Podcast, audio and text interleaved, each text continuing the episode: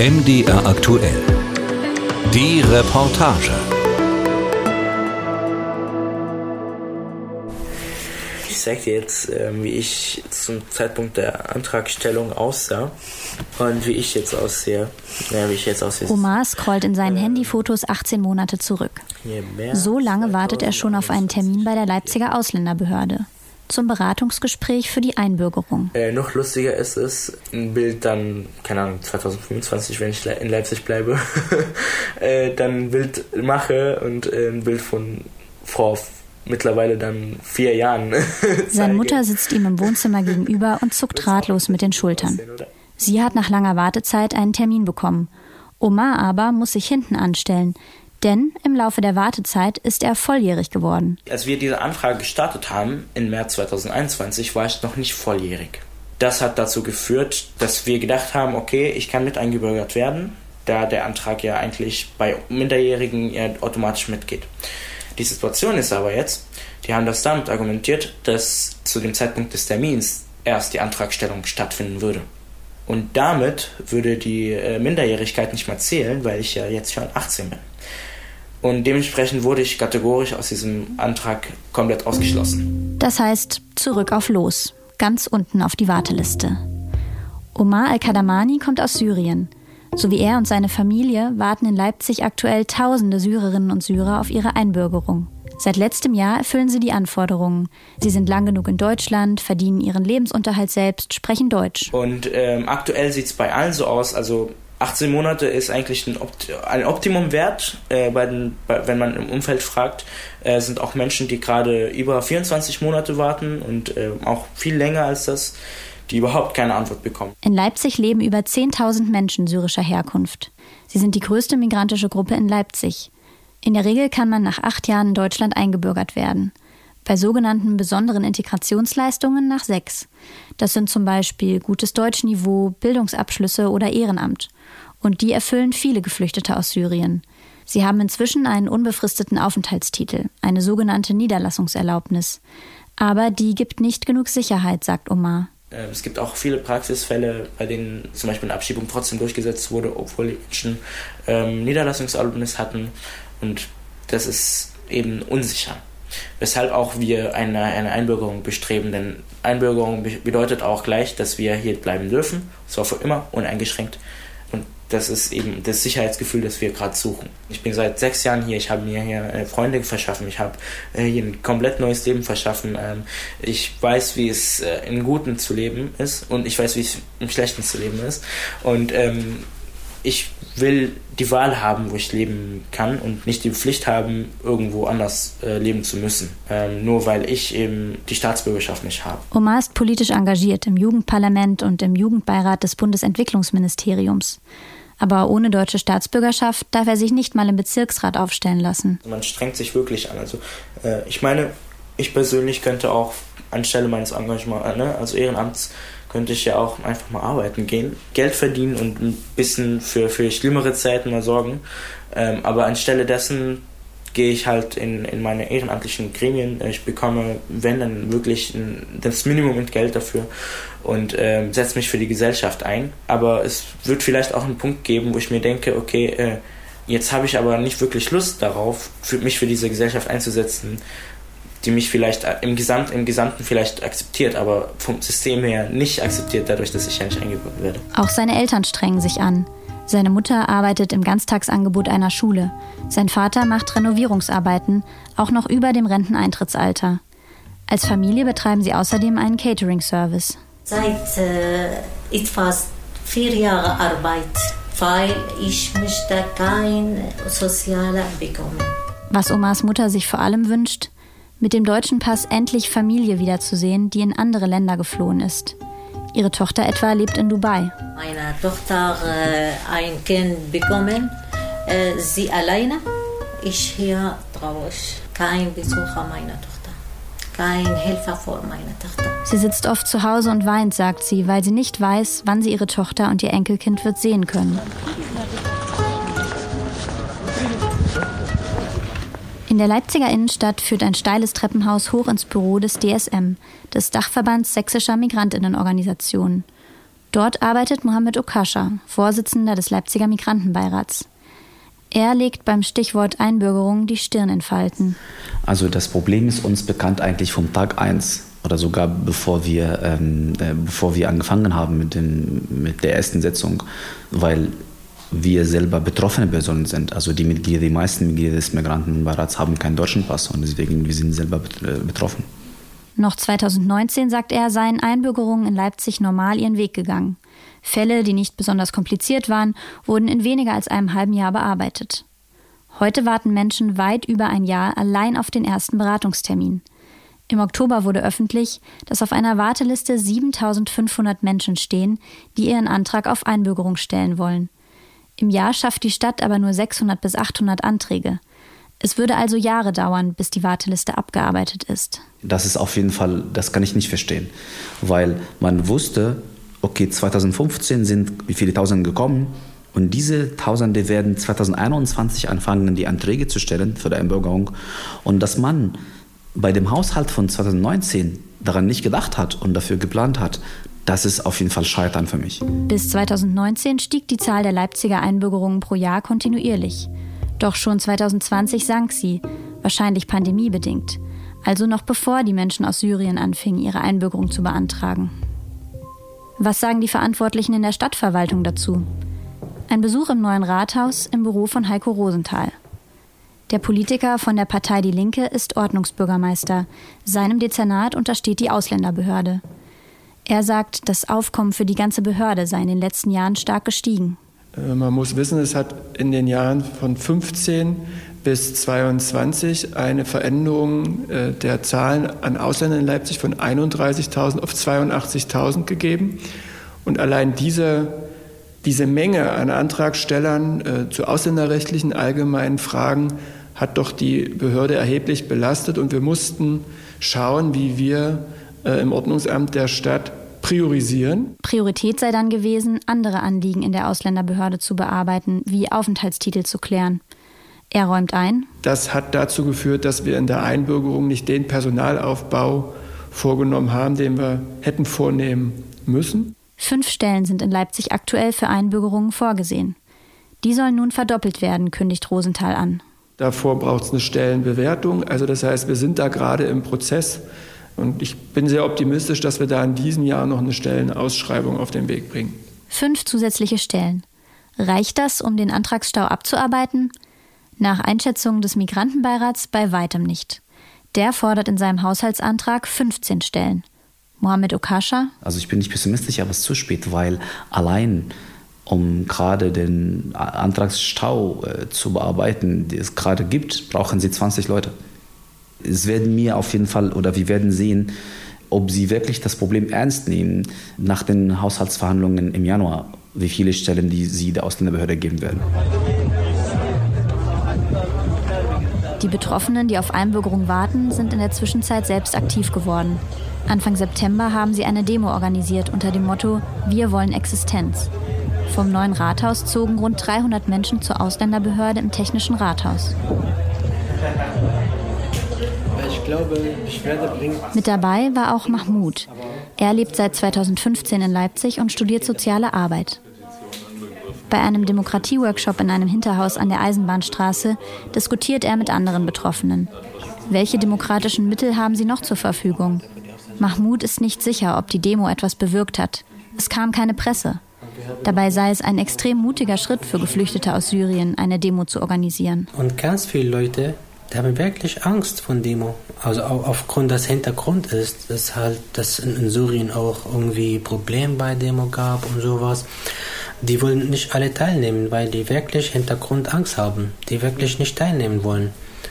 Sie glauben, dass Sie in eine schwarze Liste geschrieben wurden, da Ihre Namen. Also ich bin jetzt in der schwarzen Liste, wenn ich zur Ausländerbehörde gehe und ich brauche zum Beispiel meinen Aufenthaltstitel, der Mitarbeiter gibt mir nichts, weil ich an der Demo teilgenommen habe. Ahmed steht seit 18 Monaten auf der Warteliste. Er studiert in Leipzig Wirtschaft. Seit einer Woche, letzte Woche, habe ich einen Anwalt eingeschaltet. Und Anwalt braucht 1500 Euro. Und ich habe schon bezahlt 500 Euro und monatlich soll ich 100 Euro zahlen, damit, damit ihr nur eine E-Mail an Ausländerbehörde schickt und sie beantwortet. Nur, also brauchen wir Antwort. Ich kann, ich kann Dann bezahlen wir 1100, 1000 1500 nur, damit sie beantworten. Und ob das was bringt, ist die andere Frage. Vielleicht bringt nichts. Hamza mischt sich mit ein. Wie die anderen könnte auch er mit dem deutschen Pass endlich seine Familie wiedersehen. Wir haben unsere Familien seit zum Teil sieben oder acht Jahren nicht gesehen. Die einzige Lösung dafür ist das, dass man äh, die deutsche Pass oder beziehungsweise eingebürgert worden ist und dann irgendein, in irgendein Land, wo die Familie hingehen kann und er wieder dann hingeht. Ne? Weil diese Reise was, was wir jetzt gerade haben, wir dürfen nur in Europa halt. Anerkannte Flüchtlinge oder Asylberechtigte nach Genfer Flüchtlingskonvention bekommen den sogenannten Reiseausweis für Flüchtlinge, den blauen Pass. Mit dem dürfen sie offiziell in alle Länder reisen, die die Genfer Flüchtlingskonvention unterzeichnet haben. Ohne Visum ist das im Wesentlichen die EU.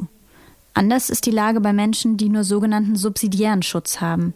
Dieser Status ist deutlich prekärer, gilt kürzer und gibt nicht das Recht, in andere Länder zu reisen. Wir schreiben so quasi eine Beschwerde und schicken die digital an die Stadt. Mahmoud will noch nicht aufgeben. Er schreibt einen offenen Brief an die Politik. Parallel setzen andere eine Petition auf, die Ende November online ging. Doch viele Betroffene sind am Ende mit ihrer Geduld und glauben nicht an politische Veränderungen. Hamza nimmt lieber den schnelleren Weg. Ich ziehe nach Jena um. Mein Bruder wohnt in Jena und hat sein, äh, seine Einbürgerung schon äh, gemacht. Der ist seit zwei oder drei Monaten schon eingebürgert worden. Und in Jena ist, ist das System so, dass man einen Termin kriegt und dann äh, wirklich dran ist. Also da, da gibt es keine, so wie hier in Leipzig, sagen wir mal, äh, du musst ja eine E-Mail schreiben und dann warten bis, bis das Schicksal irgendwann dir antwortet. Weil äh, mehr als eine automatische Antwort von der Ausländerbehörde kriegst du nicht.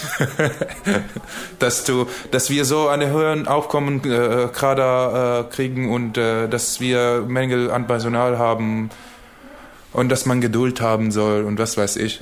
Tatsächlich gibt es in Leipzig mehr Hürden für die Einbürgerung als an anderen Orten. Offiziell soll man erst ein Beratungsgespräch wahrnehmen. Dort werden Vordrucke für den Antrag und diverse Anhänge ausgehändigt. Erst dann wird der Antrag gestellt und geht in die Bearbeitung.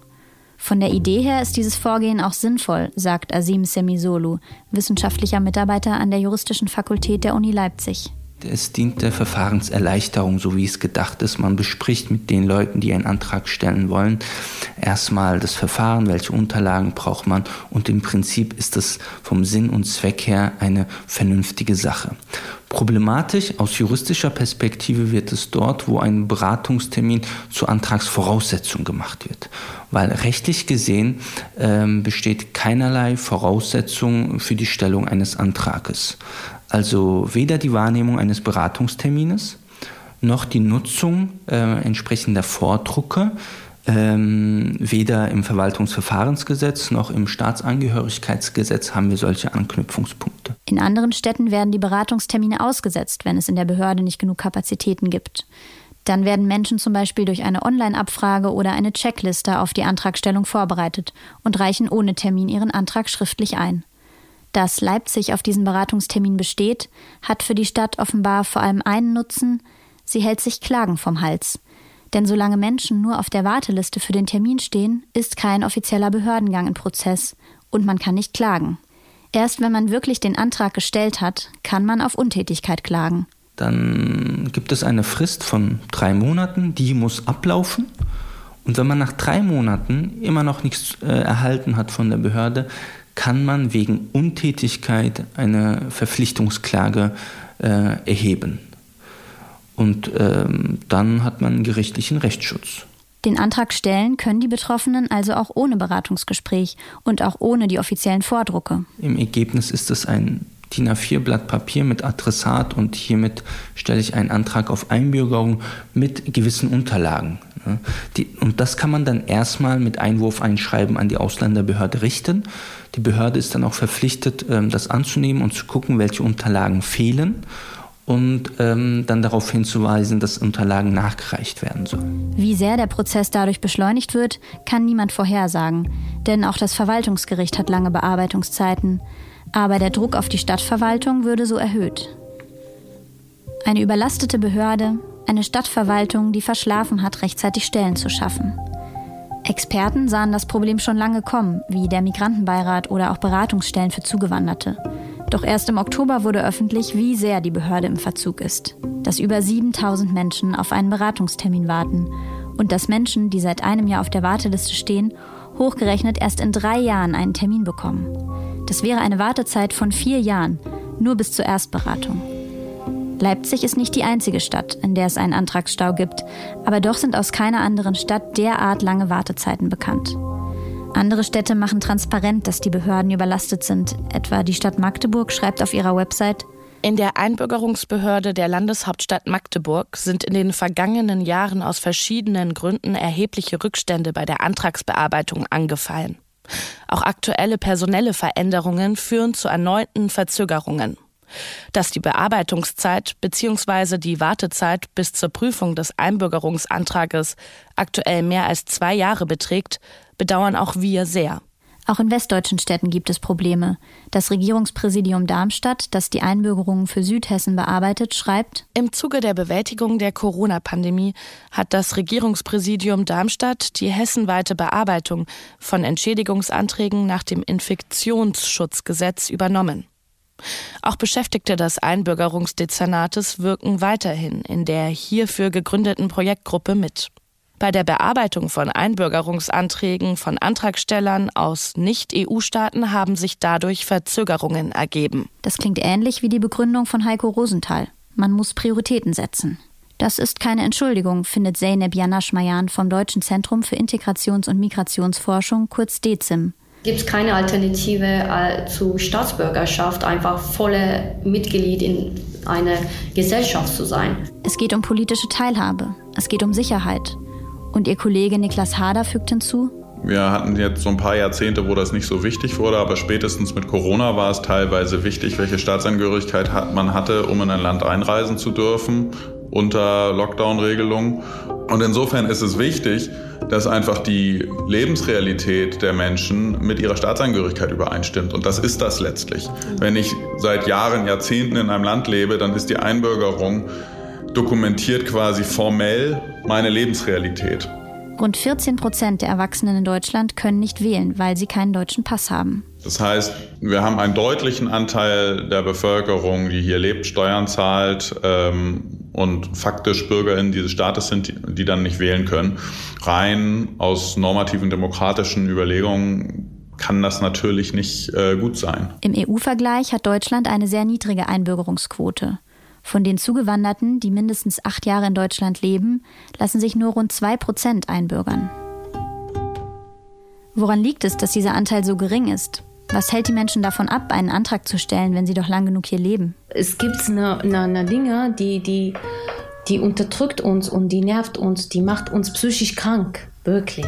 Shader, in Wirklichkeit heißt sie anders, lebt seit 23 Jahren in Deutschland. Sie arbeitet in der Familienhilfe, übersetzt bei Behördengängen auf Arabisch und Kurdisch. Sie hat einen anerkannten Flüchtlingsstatus, den blauen Pass. Mit dem darf sie nicht in das Land reisen, aus dem sie geflohen ist, Irak. Doch sie hat dort Familie. Um sie sehen zu können, muss sie auf Ausnahmen und Gnade der Behörden hoffen, auf einen befristeten Passersatz, der ihr die Reise in den Irak erlaubt. Ich wollte eigentlich dieses Jahr meinen Vater besuchen, weil der war wirklich schwer krank ist. Und da habe ich mir einfach mal wieder Nachweise vorlegt und der hat mir nur für zwei Wochen ein aufenthaltsgültiges Aufenthalts gegeben. Für zwei Wochen Visum. Und Corona-Zeit. Und ich habe gesagt, was wäre, wenn ich krank wäre? Dann kann ich ja auch nicht reisen. Er sagt, das ist dein Problem. Pech gehabt. Da ist die Antwort, die ich bekommen habe. Dann müssen Sie nicht reisen. Ja, aber ich muss reisen. Ich will meinen Vater sehen. Ja, das ist nicht mein Problem. Von diesem Mangel an Empathie in der Ausländerbehörde erzählen viele. Auch die Menschen, die Shader in ihrer Arbeit berät. Nach der Einbürgerung müsste sie sich endlich nicht mehr mit der Behörde rumschlagen. Das wäre das Ende einer, wie es ein anderer Betroffener nennt, toxischen Beziehung. Doch obwohl sie schon mehr als 20 Jahre hier lebt und sehr gut Deutsch spricht, erfüllt Shader laut der Leipziger Behörde nicht alle Kriterien. Sie verdient nicht genug. Als alleinerziehende Mutter mit einem 35-Stunden-Job im sozialen Bereich. Sie bezieht Wohnungsgeld, zuletzt zwar nur noch 50 Euro im Monat, doch das reicht der Behörde als Ablehnungsgrund. Offiziell lautet die Voraussetzung im Staatsangehörigkeitsgesetz in Paragraph 8, dass man, Zitat, sich und seine Angehörigen zu ernähren imstande ist. Diese Formulierung lässt jede Menge Spielraum. In Leipzig wird der offenbar besonders streng ausgelegt. Äh, wahrscheinlich, ich muss einfach mal Wohngeld absagen, dass ich keine äh, Sozialhilfe mehr bekomme und mal ein bisschen auch noch höher verdienen. Das heißt, ich muss noch zweite Job suchen. Was außerdem viele Menschen davon abhält, sich einbürgern zu lassen, sie wollen ihren ursprünglichen Pass nicht aufgeben.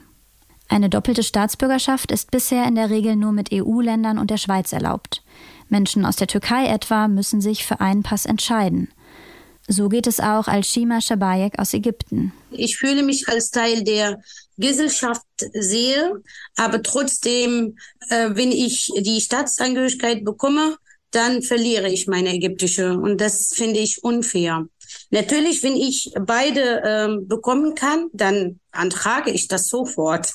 Wenn sie die ägyptische Staatsangehörigkeit aufgibt, wird es schwieriger für sie, sich länger in Ägypten aufzuhalten oder dort zu arbeiten. Wie wäre es, wenn ich weiter in Ägypten arbeiten möchte und äh, Firmen und ähm, Vereine gründen möchte in Ägypten? Einige Deutschen dürfen, aber mit bestimmten Voraussetzungen. Alshima Shabayek hat vier Jahre lang für die Stadt Leipzig als Integrationsberaterin gearbeitet. Sie war stolz auf ihren Job, auf ihr gutes Netzwerk in der Stadt aber den Rassismus im Alltag hat sie irgendwann nicht mehr ausgehalten. Und ich war auf die Straße als eine Rentnerin. Äh, als sie meine Kinder gesehen hat, dass sie mit äh, zusammen Arabisch sprechen, hat sie sie angeschrien und sagte, ihr dürft kein Arabisch, ihr müsst Deutsch sprechen. Und dann äh, habe ich das bemerkt, dass meine kleine Tochter ähm, so angefangen zu weinen. Da habe ich die Dame gefragt, was haben Sie meinen Kindern gesagt? Äh, Sie dürfen übrigens mit denen nicht sprechen.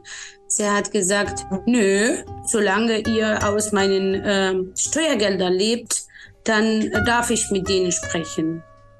Und äh, habe ich angefangen, mich zu verteidigen. Ich arbeite hier, ich bezahle Steuer. Das alles erleben meine Kinder. Und sie wachsen damit. Sie konzentrieren sich nicht auf die, das Studium, sie konzentrieren sich auf, wie sie sich verteidigen können. Das ist krass. Das will ich nicht mehr. Sie ist vor kurzem nach Nordrhein-Westfalen gezogen. Dort hat sie bisher noch niemand gefragt, wo sie herkommt. Und so stellen sich in diesen Tagen viele Migrantinnen und Migranten die Frage, ob es in Leipzig, ob es in Sachsen eine Zukunft für sie gibt. Zermürbende Wartezeiten, respektloser Umgang in den Behörden, Anfeindungen im Alltag. Da braucht es viel Durchhaltevermögen, um hier zu bleiben. Wirtschaftlich gesehen kann es sich Sachsen nicht leisten, dass Menschen wie Alshima Shabayek wegziehen. Der demografische Wandel trifft die ostdeutschen Bundesländer stärker und früher als den Rest der Republik. Also wenn man sich die Statistiken anguckt, dann äh, fehlen Arbeitskräfte schon jetzt in allen Branchen. Das sagt Reint Gropp, Präsident des Leibniz-Instituts für Wirtschaftsforschung Halle. Also da geht es sowohl um hochausgebildete IT-Kräfte, über die viel geredet wird, als auch um äh, ganz andere, einfachere Jobs. Es spielt fast keine Rolle, welcher Branche Sie, welche Branche Sie fragen. Die Antwort wird immer lauten, wir suchen händeringend nach Mitarbeitern, ob das im Restaurant ist oder in der Unternehmensberatung. Rassismus im Alltag und restriktive Behörden schrecken Menschen ab, sagt er. Und diese äh, Stimmung, diese äh, wirklich nicht hilfreiche Pegida-Geschichte, Montagsdemonstrationen etc., da entgegenzuwirken, das sollte wirklich eine dringende Aufgabe der Politik sein, ähm, auch gerade in Sachsen, wo das nun besonders ausgeprägt ist. Die ganze Bundesrepublik ist auf Zuwanderung angewiesen. Und die kann nicht nur aus europäischen Ländern kommen, meint Grob. Weil eben innerhalb Europas eigentlich fast alle Länder gleich die ähnliche Probleme haben wie Deutschland. Also es wird dann zunehmend diesen Wettbewerb innerhalb Europas geben. Und in Ländern, wo eben auch Arbeitskräftemangel herrscht, da werden die Leute nicht unbedingt nach Deutschland kommen. Und deswegen müssen wir dann zunehmend doch den Blick richten auf Länder außerhalb Europas, wo eben die Bevölkerung noch sehr stark wächst. Dabei sollten die Behörden seiner Meinung nach den Eintritt erleichtern statt behindern. Aber das ist eine Einstellungsfrage. Also diese Einstellung fehlt leider in ganz Deutschland und das verursacht große Probleme, wo Leute dann wirklich auch frustriert aufgeben und wieder nach Hause gehen, weil es eben so schwierig war, diese ganzen bürokratischen Hürden zu nehmen. Dass diese Hürden Menschen abschrecken, sehen auch die Forschenden am Deutschen Zentrum für Integrations- und Migrationsforschung. Niklas Hader sagt, lange Verfahrensdauern seien das größte Problem. Und es ist leider so, dass wir gar nicht so genau wissen, wie viele Anträge es gibt und wie viele Anträge dann vielleicht auch irgendwann versanden, weil sich Leute nicht mehr melden, weil es zu lange gedauert hat. Dazu haben wir leider keine Zahlen, keine systematischen Zahlen. Wir kennen nur die Zahl der dann fertig durchgeführten Einbürgerungen. Und insofern sehen wir auch, dass eigentlich Einbürgerungskampagnen zum Beispiel besonders dann erfolgreich sind, wenn sie einhergehen mit äh, Personalaufstockung und äh, Umstrukturierung in der Ausländerbehörde. Die Bundesregierung hat einen Gesetzentwurf erarbeitet, mit dem die Einbürgerung erleichtert werden soll. Verkürzte Verfahren, schnellere Einbürgerung und die doppelte Staatsangehörigkeit soll für mehr Menschen möglich sein. Ein neues Gesetz allein reicht aber nicht. Es müssen auch Kapazitäten geschaffen werden, Prioritäten anders gesetzt werden als bisher. Ein Signal ist diese Initiative von oberster Stelle aber auf jeden Fall. Und das kann schon Wirkung zeigen, sagt Niklas Hader. Ein anonymes Zitat einer äh, Mitarbeiterin einer Ausländerbehörde äh, mir gegenüber war, dass sie jahrzehntelang eine Einbürgerungsverhinderungsbehörde waren. Und dass allein das politische Signal des Bürgermeisters, wir wollen Einbürgerung, macht dies, äh, schon viel verändert hat. Und dann natürlich Personalaufstockung. Omar, Mahmoud und andere Betroffene vernetzen sich weiter, informieren sich gegenseitig über die demokratischen Rechte, die ihnen bleiben, Demonstrationen, Petitionen und sie schauen voller Erwartung auf die nächsten Schritte im Leipziger Stadtrat. Ich glaube schon, wenn, wenn man daran, dass wenn man will, dass diese Leute eingebürgert werden, dann, dass da auch Ressourcen geben wird. Wo ein Wille ist, ist auch ein Weg. Das hat sich dieses Jahr gezeigt, als Ukrainerinnen und Ukrainer sehr unbürokratisch und schnell Aufenthaltstitel und Sozialleistungen bekommen haben.